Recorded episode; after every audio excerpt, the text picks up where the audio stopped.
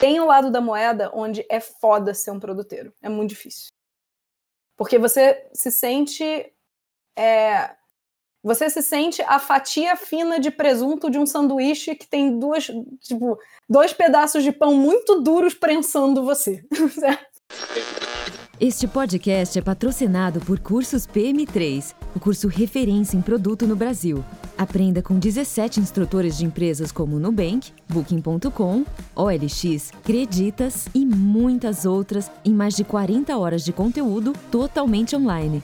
Aproveite para usar o cupom de 10% off que se encontra na descrição desse episódio. Saiba mais em cursospm3.com.br. Oi, tudo bem com você? Meu nome é Paulo Chiodi e você acaba de dar play no Project Gurus. E comigo tá ele, de novo, figurinha carimbada, não sei, eu acho que vai virar funcionário do Project Gurus. Ele é como co-host, co-host premium, não é basic, é premium. É Ricardo Tadashi, tudo bem com você? Tudo bem, eu já ganhei minha carteirinha, eu quero colocar na minha CLT depois, você imprime, por favor, e eu coloco funcionário 001. Ok, é, só quero deixar bem claro que é com redução de jornada e com corte de salário, já estamos na ah, pandemia, né? É que você já está bem adaptado já, o podcast já se adaptou já às novas regras. Obrigado. É óbvio. Ah, que isso, seu fofo. É, ela é referência, né? Referência que diz, né, Tadashi? Eu acho. Referência que diz. Mega referência. Mega referência, mega conceituada. Nove em cada dez profissionais da área de produtos de agilidade conhece e é fã dela é, Kiara Lovers, parece que tem, tem um fã-clube aí, hein? Kiara Lovers, não sei. Eu, eu, eu vou entrar. Seja bem-vindo ao Project Gurus, Andressa Kiara. É Kiara, né? Tudo bem com você? Kiara. Tudo bem, gente. É... é bom vocês terem me avisado que tinha isso, porque eu não recebi o memorando. muito obrigada por me receber, estou muito feliz de estar aqui. Ah, legal. Antes da gente começar o, o papo aqui com a, com a Andressa, deixa eu já antecipar um, um recado no final do, do episódio agora. Que é, se você tá, ó, deu play pelo Spotify, clica ali no botãozinho seguir. Se for no Apple Podcast, também clique no botãozinho seguir, que isso ajuda a gente. Vocês não têm noção.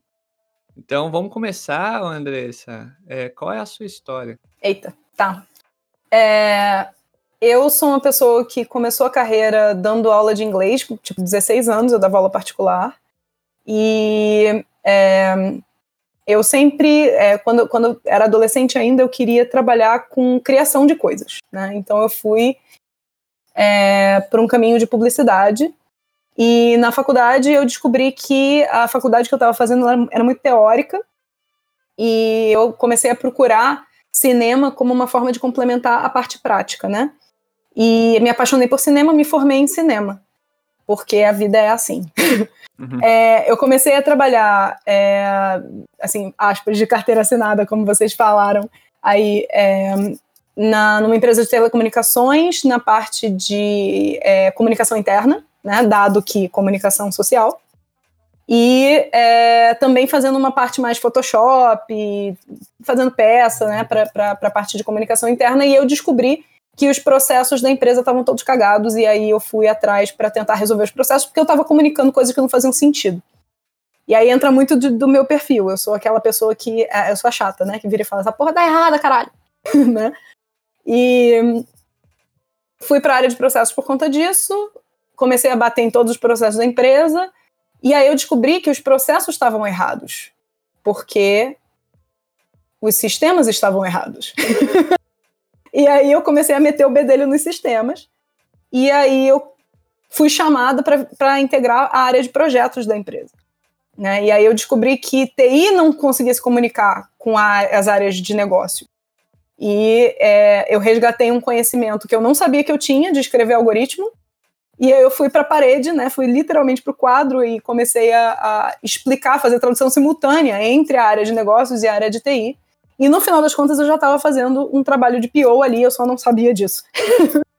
e estava ajudando a galera a tipo, fazer entrega de valor mais cedo, é, focar no problema, esse tipo de coisa, né? É, eventualmente, é, eu fiquei num, num, projeto que levou quatro ou cinco anos sem ir para produção. Eu queria cortar os meus pulsos diariamente. E aí eu me revoltei e eu descobri agilidade, olha só. E aí eu fiz, olha, a gente não precisa ficar cinco anos fazendo um projeto que ninguém vai usar. E aí eu caí no mundo de produtos dessa forma. Né? Basicamente, é, como os, as minhas angústias todas estavam lá e, e a, a, questão de fatiar e de entregar valor mais cedo sempre esteve lá, eu basicamente fiz: nossa, isso que, que eu chamava de bom senso, vocês chamam de ágil? Que lindo! Ágil. Amei você. E foi assim que eu virei PO.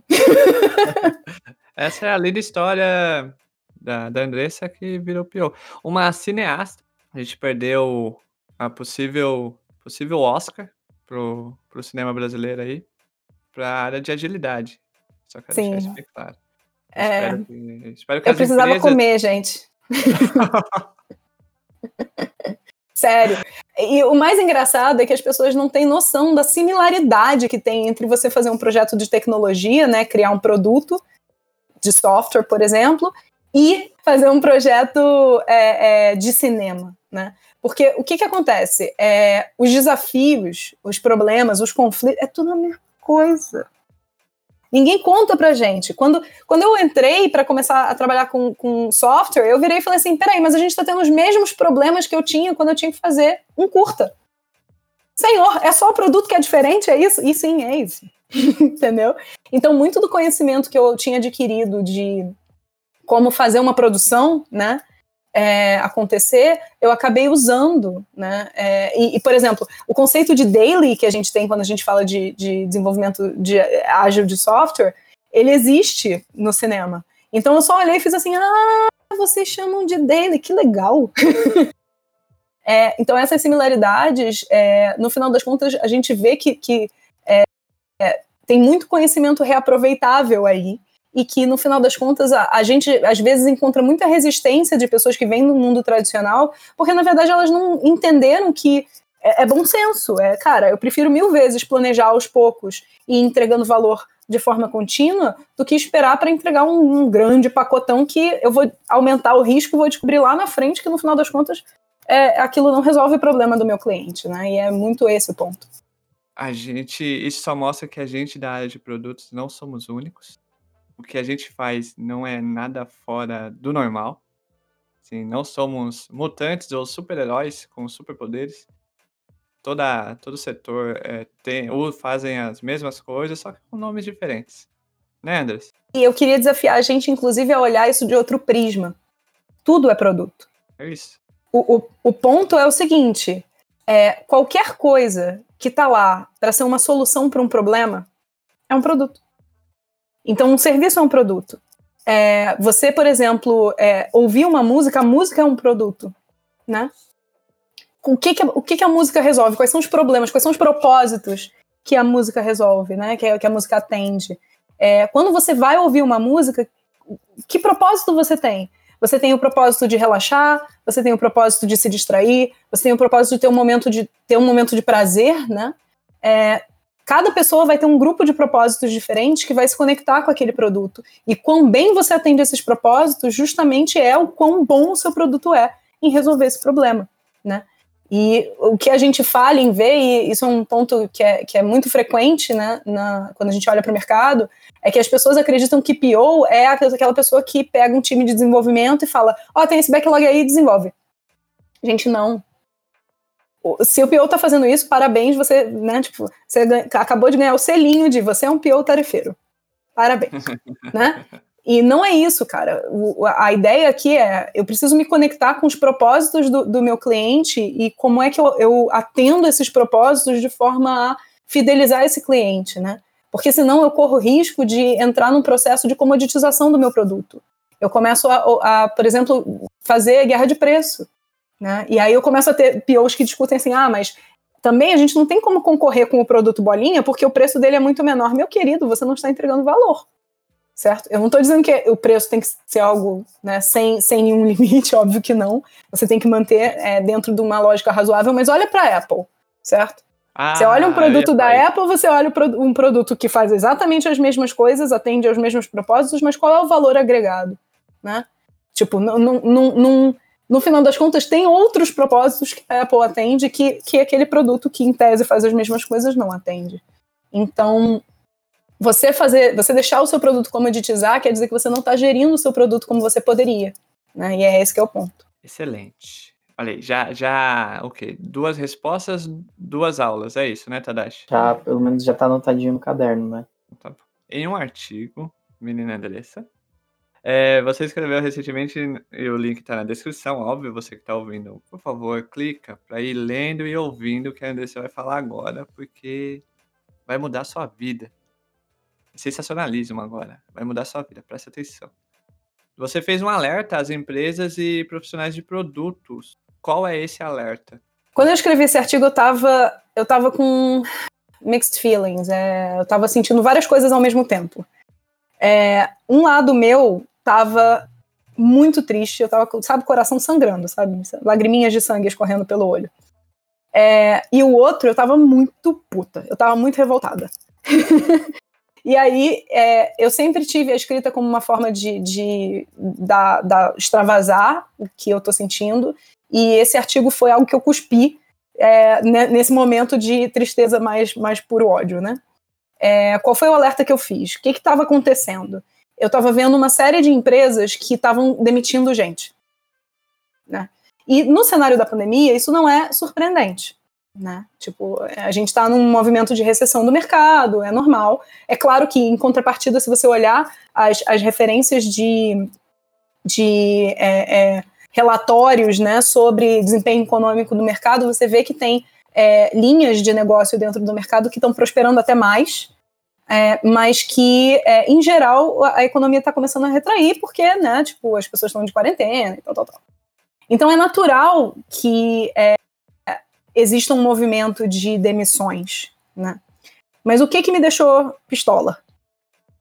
Eu estava vendo que, um, pessoas de produto estavam sendo demitidas em cenários em que não era um corte linear, não era tipo, a gente vai ter que reduzir o quadro geral, né? Eu estava vendo que é, empresas estavam escolhendo pegar os times de produto e botar na rua. Então, esse era o primeiro cenário. E o segundo cenário é que eu estava vendo empresas que não estavam num cenário de, de retração colocando essas pessoas na rua. E aí eu estava revoltada. Por que, que eu fiquei tão chateada com aquilo? Porque se você olhar para o mercado agora, a gente está falando muito de ah, o novo normal, é, o quanto a gente a transformação digital aconteceu por causa do coronavírus, etc. Né? A gente está falando muito disso e a gente está falhando miseravelmente de falar da questão que mais importa, que é o quanto tem empresas que estão esperando a quarentena passar. O quanto tem profissionais de produto que estão só Tipo, eu tô com meu backloginho, meu girinho, meu timinho e eu tô produ produzindo aquilo que já estava priorizado no meu backlog. Se você é um profissional de produto e não, você não virou ainda o seu backlog de cabeça para baixo, tem algo de muito errado, ou assim, o seu produto é algo muito particular, que tá muito, por magia negra, estava muito bem encaixada a estratégia dele no, no, no cenário do coronavírus. Porque o coronavírus redefiniu o mercado. Né? E pode ser que as coisas voltem ao normal daqui a um tempo, ok, mas não é rápido. E nesse cenário, das duas, uma. Ou o, o seu, o seu produto, tipo, a, as necessidades que ele atende, o mercado que ele atende, virou de cabeça para baixo, deixou de existir, ou existem oportunidades gigantes que você não está vendo. E essas são as duas grandes justificativas para o seu backlog não ter mudado, para a sua estratégia não ter mudado, para o seu release plan não ter mudado, para as suas métricas de sucesso não terem mudado, né? E aí o que, que a gente vê? A gente vê que esses POs, eles frequentemente, eles estão, eu estou falando POs, mas pode ser PM, pode ser, enfim, pessoa lá de produto que está driveando a estratégia do produto. É, essas pessoas, elas primariamente, elas deveriam estar olhando para métricas e frequentemente não estão, né? Porque se elas estivessem olhando para a métrica, elas estariam vendo as métricas mexendo e contando para elas que tem uma coisa aí diferente. E que ou a gente reage ou a gente reage. Né? Então, é, esse é o nível da, das pessoas de produto. O nível da, do, das empresas é, as empresas estão cortando e eu super empatizo, tá, gente? Eu, eu, eu como pessoa que, que lida com um executivo o dia inteiro, eu super empatizo com a necessidade de um executivo de cortar custo num cenário como esse. E eu não estou dizendo que é uma decisão fácil, eu não estou dizendo que é coisa agradável. É, mas, se você pega num cenário como o que a gente está, onde o mercado está mudando o tempo todo. As necessidades, os propósitos estão mudando o tempo todo. E você pega justamente o time que faz a diferença para você adaptar o seu negócio para sobreviver e você joga esse time pela janela e fala, não, porque eu vou focar aqui em só produzir e entregar o que já está definido, você acabou de jogar pela janela a sua capacidade de sobreviver daqui a seis meses. Certo? Às vezes menos. Né? Então, é, eu vejo mercados, por exemplo, empresas grandes, por exemplo, que tinham todo um negócio montado em cima de comércio. Os clientes eram os comerciantes, né? E eu vejo essas empresas falando: ah, vamos botar pressão no governo, porque aí abre logo. Meu amigo, pode abrir, vai morrer um monte de gente e ainda assim o seu negócio não vai voltar a ser o que ele era.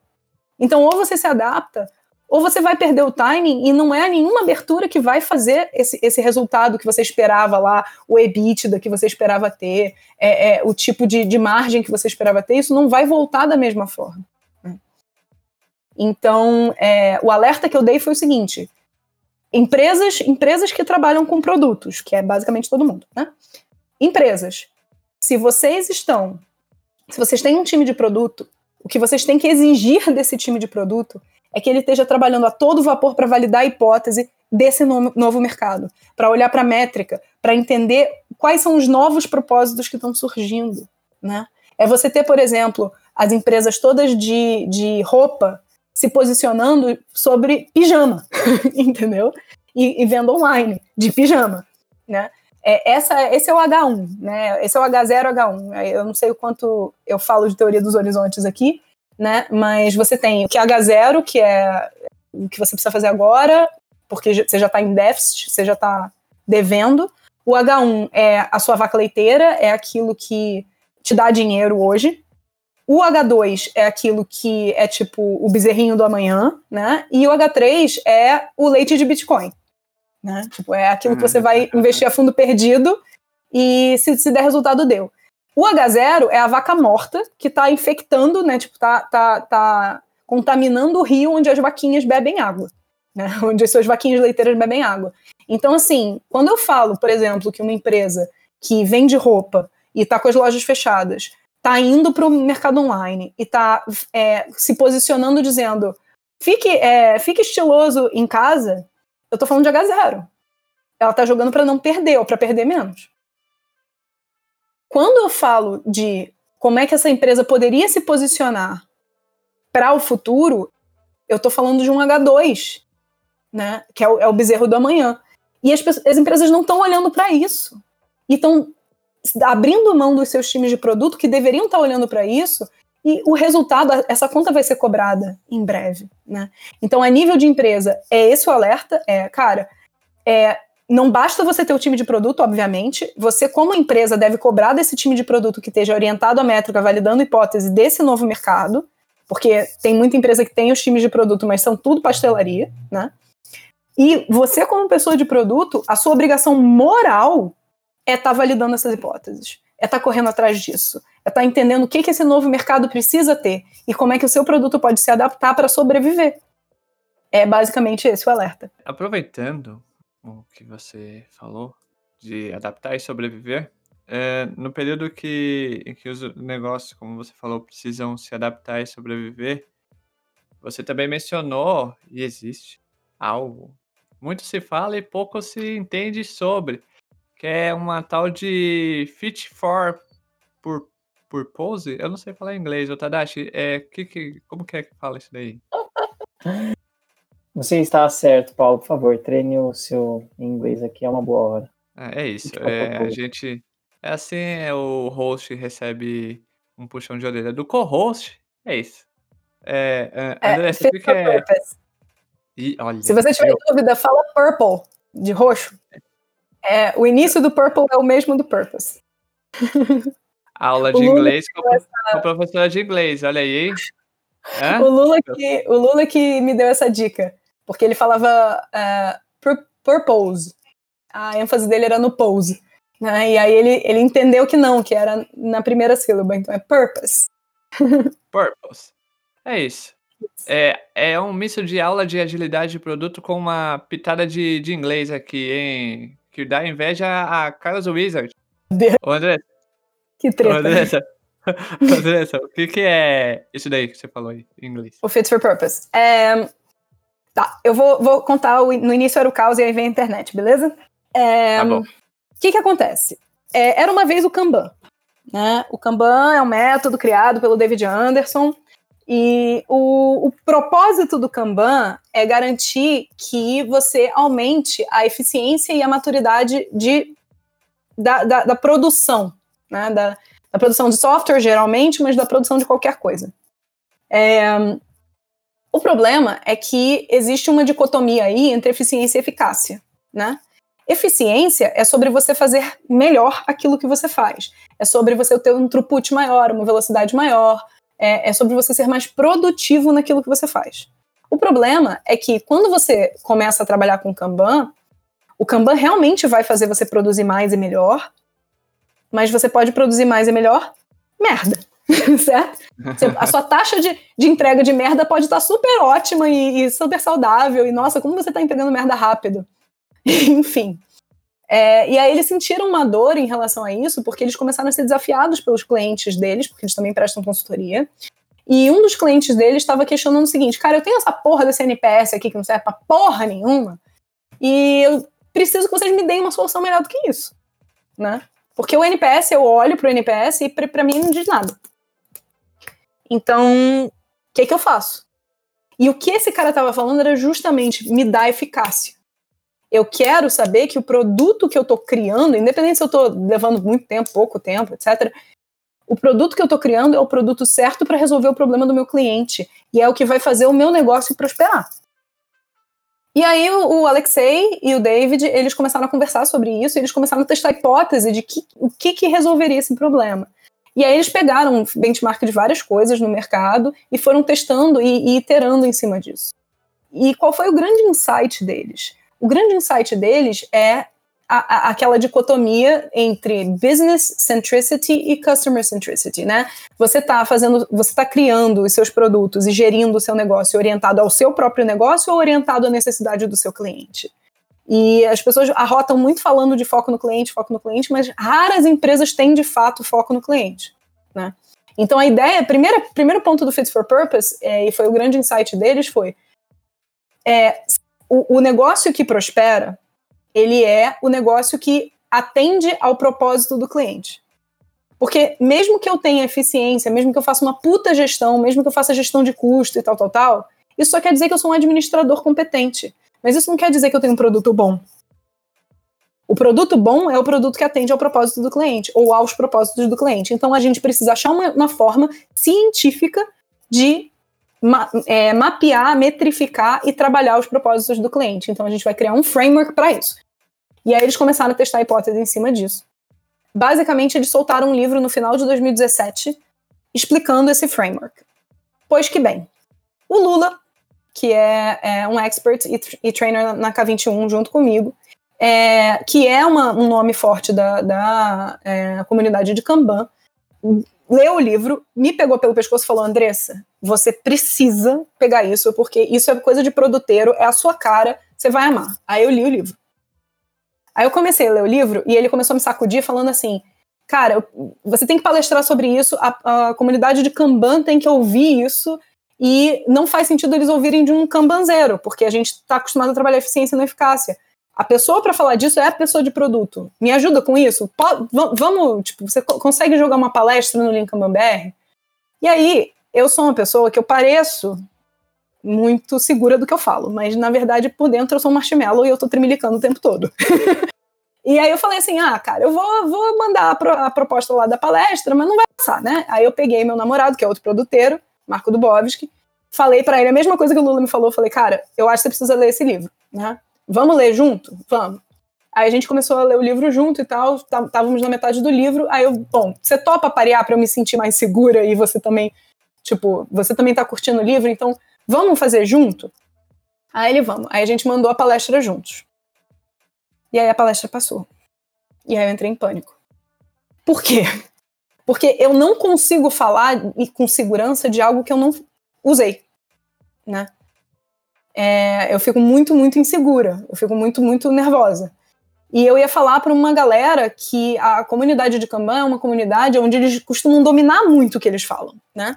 E aí eu nervosa, nervosa, nervosa, nervosa, e eu virei para ele e falei: a gente precisa de um case. Eu preciso botar a mão nisso. Porque senão eu vou chegar lá na frente de todo mundo e falar: Oi, tudo bem, gente? Eu li o livro, foi tão legal. né? E não era aceitável. E aí é, a gente virou e falou: Bom, então a gente precisa achar um case. Ok. Aí ele tava viajando e eu tava em casa, e aí eu pedi uma pizza gigante da minha pizzaria favorita.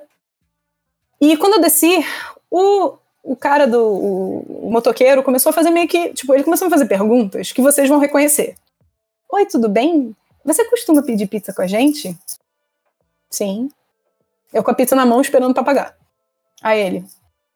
E você, quando ela chega, ela costuma chegar quentinha? Aí eu. Sim.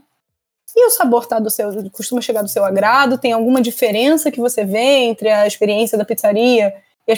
Gente, isso era um motoqueiro. E eu assim, por que, que esse homem tá fazendo uma, uma pesquisa de usuário comigo? e obviamente, como eu não sei segurar as patinhas, começou uma sessão de coaching ali. Eu com a pizza esfriando na mão. Mas aí eu, eu, me empolguei, aí eu comecei a conversar com o cara sobre pesquisa e como metrifica. E aí ele falou que as perguntas dele, ele estava trabalhando junto com o gerente dele sobre para melhorar o negócio, e que essas perguntas que eles estavam fazendo, já, eles, os ajustes que eles fizeram já tinham subido a receita em 10%. E eu assim, gente, isso é um motoqueiro. ok? E o que prova que, cara, esse motoqueiro, ele tinha num dedinho da mão dele, ele tinha mais mindset de produto do que muito pior que eu já vi na vida, sabe? Isso, isso foi um tapa na cara violento para mim. É, e aí, quando eu subi, e com a pizza, porque aqui em São Paulo é, pessoas, é muito esquisito, né? Eu sou carioca. Quando você pede comida no Rio, você pede comida porque você não tá afim de tirar as suas pantufas de unicórnio para descer, entendeu? E aqui em São Paulo você aparentemente tem que descer. O que para mim não faz o menor sentido. Porque fora a quarentena, se, é pra descer e botar uma roupa decente, eu vou no restaurante, né? Enfim. Aí eu voltei para casa e liguei pro, pro Duba e falei: acho que encontrei o nosso case.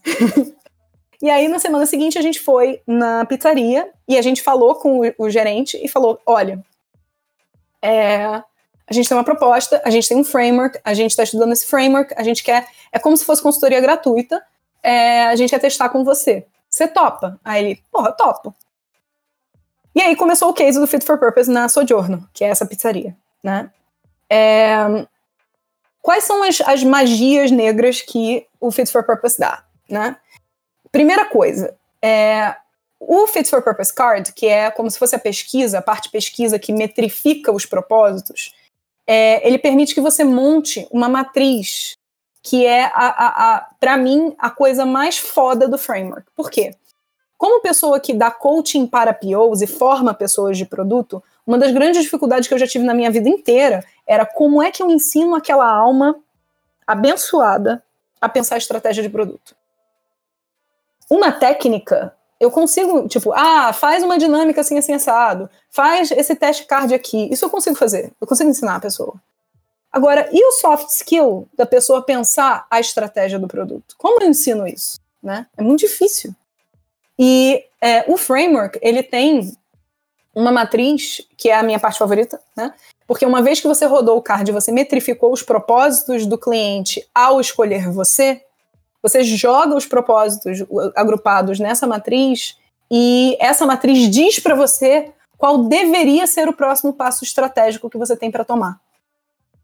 Cara, só isso é a glória, né? Porque você começa a tomar decisões estratégicas em cima do dado de uma forma muito mais fácil de estruturar. E você começa a levar isso para os executivos como, gente, olha, a estratégia tal não está fazendo sentido, é aqui que a gente tem que melhorar, eu consigo priorizar em cima disso. E aí para de ser um, um jogo de opiniões, né? Outra coisa que o framework faz que é maravilhosa é o framework ele, ele, ele estabelece quatro tipos de métrica e eu também dou aula de OKR, né? E, e quando a gente trabalha OKR, quando a gente é, puxa um workshop de, de, OKR dentro de uma empresa, uma das grandes dificuldades que as pessoas têm é de trabalhar os KRs, né? Os, os Key Results. Né? Quais são as métricas, que são os targets que a gente vai definir para dizer que aquele objetivo foi atingido. E sempre foi muito difícil a galera ter, porque isso, isso é cultural, é, é, muito difícil você ver uma empresa onde a galera é realmente orientada à métrica, é data-driven, né? Geralmente a galera, tipo, ou não tem a métrica, ou tem métrica demais e não sabe, não sabe como, como trabalhar com aquilo. E você ter os quatro tipos de métrica do Fit for Purpose é, é como se, o sol estivesse saindo do meio das nuvens, sabe? Porque são quatro tipos de métrica. O, o KPI, o, a métrica de saúde, a, o, o Improvement Driver e a métrica de vaidade. Como funciona? O KPI, e esse é um bom tapa na cara que o, que o Fit for Purpose dá, é quando eu pergunto para as pessoas o que é um KPI para você, né? É, a pessoa geralmente fala, ah, são as métricas que são mais importantes. E aí você entra na empresa e as empresas que têm métricas, você pergunta quais são os seus KPIs, aí vem uma lista com 80 métricas. Gente, é Key Performance Indicator. É isso que significa KPI, indicador de resultado-chave, né? Se, se indicador-chave de resultado. Se você tem 80, não é chave, porque você não priorizou o que, que era importante para você, né? É, o que, que o Fit for Purpose fala? Ele fala que KPI deveria ser aquilo, as métricas que fazem o cliente escolher você. E métricas de saúde são aquelas que mostram que você está gerindo bem o seu negócio. Então, por exemplo, você, é, Paulo, quando você olha para uma pizzaria, quando você, tipo, abre o iFood e olha para uma, tipo, tá procurando uma pizzaria, o que, que faz você escolher uma pizzaria? Ah, tem três fatores muito importantes que fazem eu escolher uma pizzaria. Um, hum. a foto da pizza, por incrível que pareça, eu sou muito visual. 2. Distância. 3. Avaliação. A foto da pizza é um critério de qualidade não funcional para o Fit for Purpose. Eu já estou fazendo análise do Fit for Purpose aqui para você, é, com base no que você falou.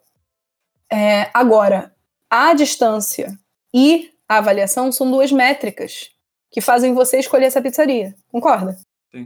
Isso quer dizer que essa pizzaria tem que olhar para isso, para essas duas métricas como KPI. Por quê? Porque se o cliente não chegar nela, não adianta. Não adianta ela ter um bom fluxo de caixa, ela ter um sistema que controla o quanto de, de produto sai. É, não adianta. Não adianta. Porque o cliente nem vai chegar. Então, por exemplo, se eu sou dona de um restaurante, eu pergunto, né? Eu tento identificar se, o que, que faz os meus clientes me escolherem, por exemplo, no iFood, e se a avaliação, digamos que eu esteja com a avaliação 3.8. O que eu preciso fazer? Quanto você diz, Paulo, que é o mínimo que você já começa a, a escolher a pizzaria? Ah! Em avaliação. Eu sou muito exigente, hein? Ah. É, com pizza. Ah. Muito exigente. É 4.2. Já tá 4.2? Já tá setado já. 4.2. Então, de 4.2 para frente, você começa a escolher essa pizza. Essa pizzaria, Sim. certo? Sim. Então, eu 4. como dona da. já nem olha. Perfeito, é isso. Então, eu, como dona da pizzaria, se eu tô com uma nota de 3.4, eu tô perdendo muito cliente. Eles nem sabem se a pizza é boa ou ruim. Eles não chegam ali, entendeu? Então, uhum. para fazer o meu negócio sobreviver, eu preciso pegar essa métrica e subir ela até 4.2, 3 no mínimo. Então, eu acabei de pegar um KPI e transformar ele no terceiro tipo de métrica, que é o Improvement Driver. O Improvement Driver, ele é um target que você tem que atingir porque você precisa, porque faz parte da sua estratégia de posicionamento, certo? Um improvement driver, ele pode sair tanto do KPI quanto do da métrica de saúde. Pergunta eu para você, Paulo. Você escolhe uma pizzaria pela temperatura do forno? Não. Mas se a temperatura do forno subir, tipo, 100 graus, 200 graus Celsius, além do que é necessário para fazer a pizza. O que, que acontece? Pizza vem queimada e eu fico puto da vida. Exatamente. Isso é uma métrica. Queimada, Isso. Isso é uma métrica de saúde, entendeu? Ela é transparente para o cliente, mas ela tem consequências. Então, quando eu falo de receita, de faturamento, tudo isso é métrica de saúde. Não é que eu não devo olhar para elas, mas elas são transparentes para o meu cliente. Você não vai virar e falar: nossa, essa, essa, essa pizzaria tem um super faturamento, acho que vou pedir pizza de lá certo? E o que a gente vê é que frequentemente as empresas e os profissionais de produto estão tomando todas as decisões olhando para as métricas de saúde ignorando as métricas de, de, de cliente, né, do KPI, que é o que faz o cliente escolher você. E é isso que leva a gente para um processo de comoditização, porque você acaba fazendo, ah, eu quero fazer o que o meu concorrente está fazendo. E ponto. Eu nem sei por que, que ele está fazendo aquilo, eu não sei qual é o propósito que ele atende, né? É, então, essas são as três métricas, que são as três primeiras métricas que a gente trabalha quando a gente fala de Fit for Purpose. Aí eu pergunto para você, Paulo, você acha que NPS é uma métrica de saúde ou é, uma, é um KPI? É um KPI, porque ela é uma métrica que diz o sentimento ou a probabilidade do, do usuário de falar ou compartilhar a sua marca, o seu produto com outra pessoa. Então, por exemplo, se, o, se a minha nota do, da pizzaria é 3.4, ou seja, isso seria um NPS, né? 3.4, certo? Vamos dizer assim. Você tá chegando, chegue, vai. 3.4. E eu quero que seja 4.2, então a gente tem que ver os gaps que tá tendo ali para chegar no 4.2. Então é um, ou seja, 4.2 estrelinhas ali significa que 4.2 pessoas, digamos assim, é, recomendariam aquela pizzaria. Esse daí é o meu racional. De se NPS é ou não é um KPI, uhum. se é um KPI ou é uma métrica de saúde, é um grande depende. Nesse cenário que você falou, sim, é um KPI, você está certo. Porque uma avaliação, e aí eu não estou nem falando de NPS, eu estou falando da avaliação mesmo, né? A avaliação do iFood. É o motivo pelo qual a pessoa pode ou não escolher você. Uhum. Então, nisso, realmente é um KPI. Agora, quando eu falo, por exemplo, é, de um serviço de, sei lá, lavanderia, que é do lado da sua casa, eles terem um NPS de 8, de 9 ou de sei lá o quê, faz diferença? Não, caguei. Esse que é o ponto. Então, nesse cenário, não é um KPI. Entendeu? Seria o, a métrica de saúde. Exatamente. Entendi. É Olha, importante. Tadashi, você aprendeu, Tadashi? Anotei. A, a frase que melhor captou foi: se você está indo bem para os clientes. E o NPS é justamente você saber se está indo bem com os clientes os clientes, é, se eles não olham para o NPS para escolher você, o NPS pode ser ou uma métrica de saúde ou uma métrica de vaidade, inclusive. Tan, tan, tan. Toma aí a uhum. treta de presente.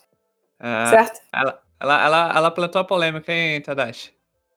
Métrica de vaidades. Ah, e vaidade é o que mais tem no, no mundo de produtos. Não sei. Começou a entrar na parte onde gostamos.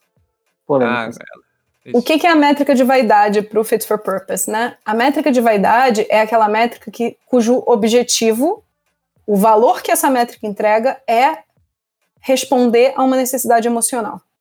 Tum, tum, tum. Ela não existe para você tomar uma decisão estratégica. Ela existe para aplacar uma necessidade emocional. Vou dar um exemplo. Você tem um app que tem 2 milhões de downloads.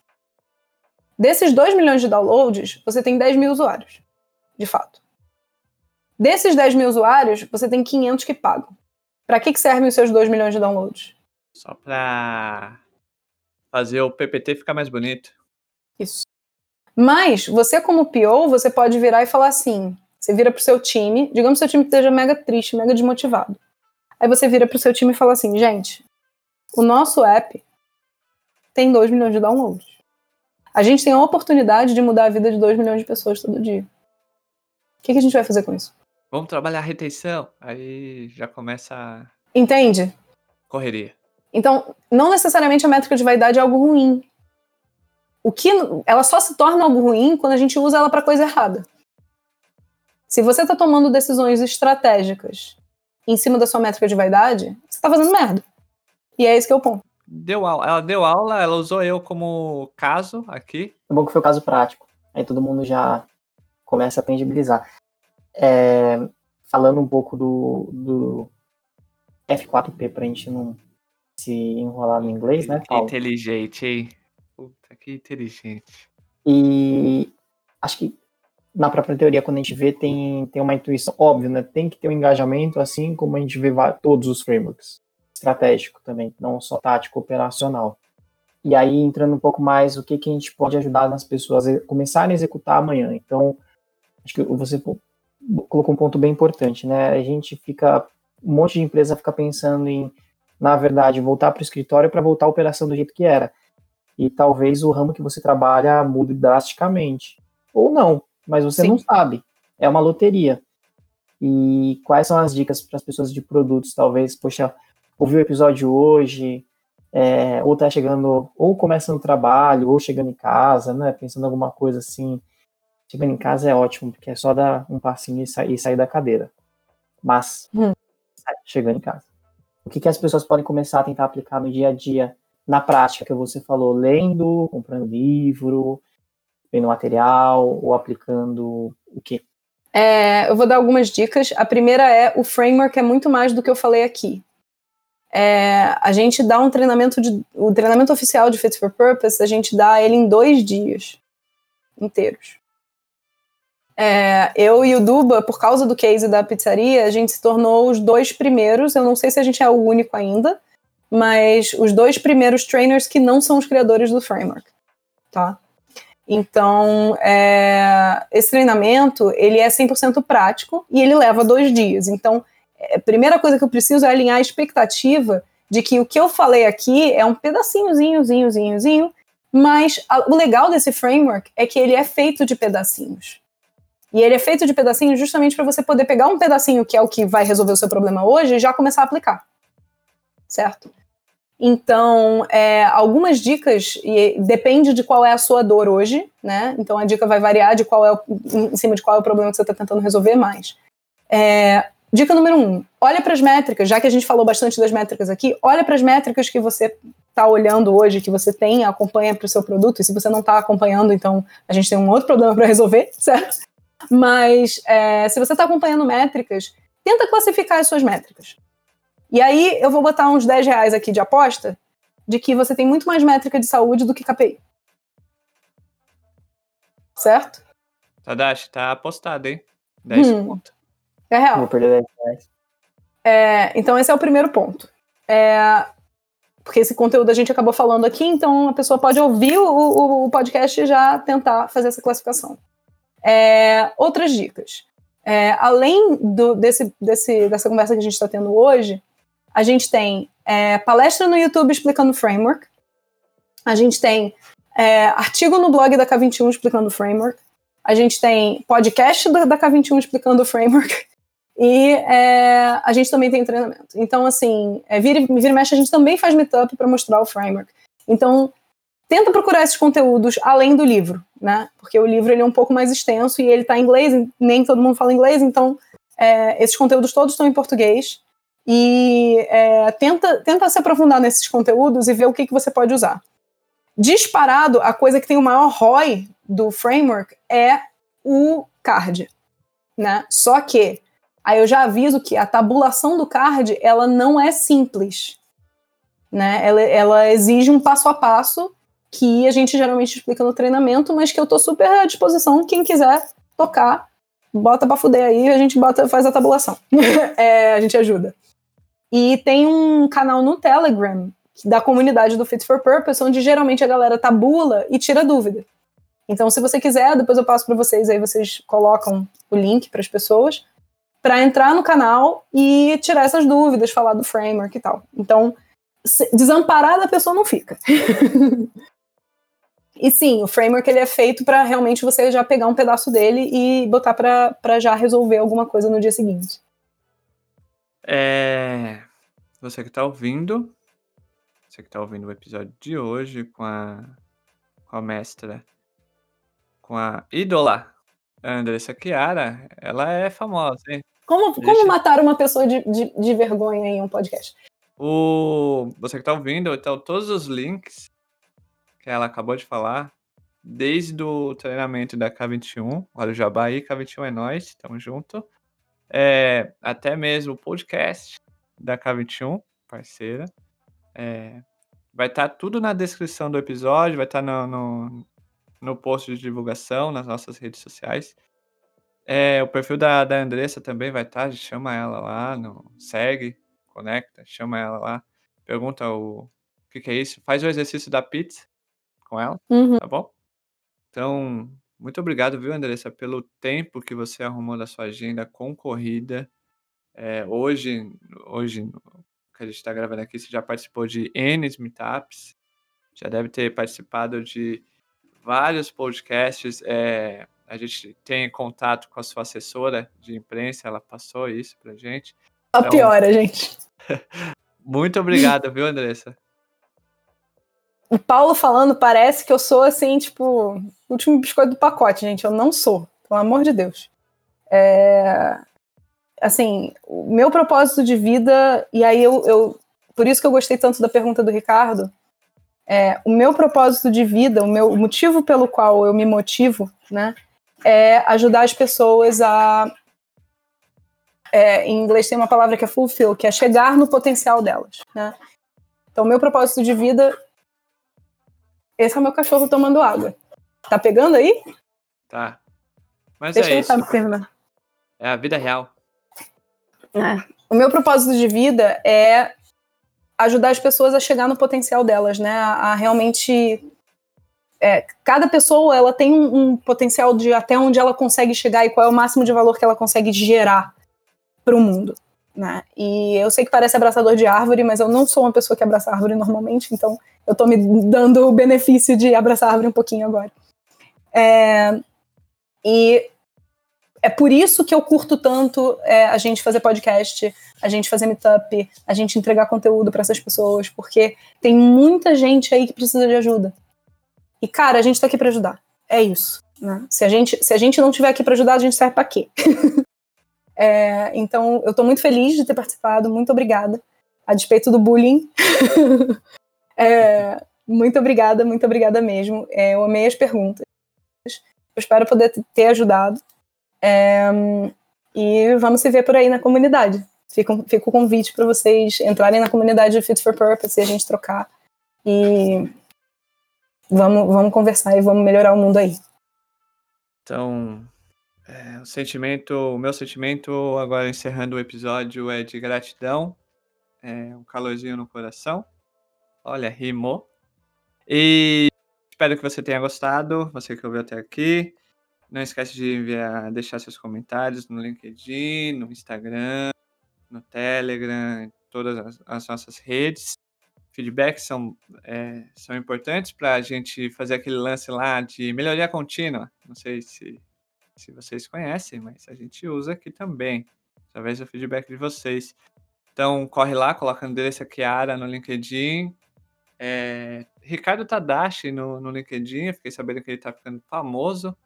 E Paulo Chiodi também, no, no LinkedIn, é, me segue. Manda um... Se é para falar groselha, é comigo, né? Para falar coisa séria, é com os outros dois, que é o Tadashi e, o, e a Andressa. Então, muito obrigado, você. É, até, próxima, até o próximo episódio. Tchau. Fui.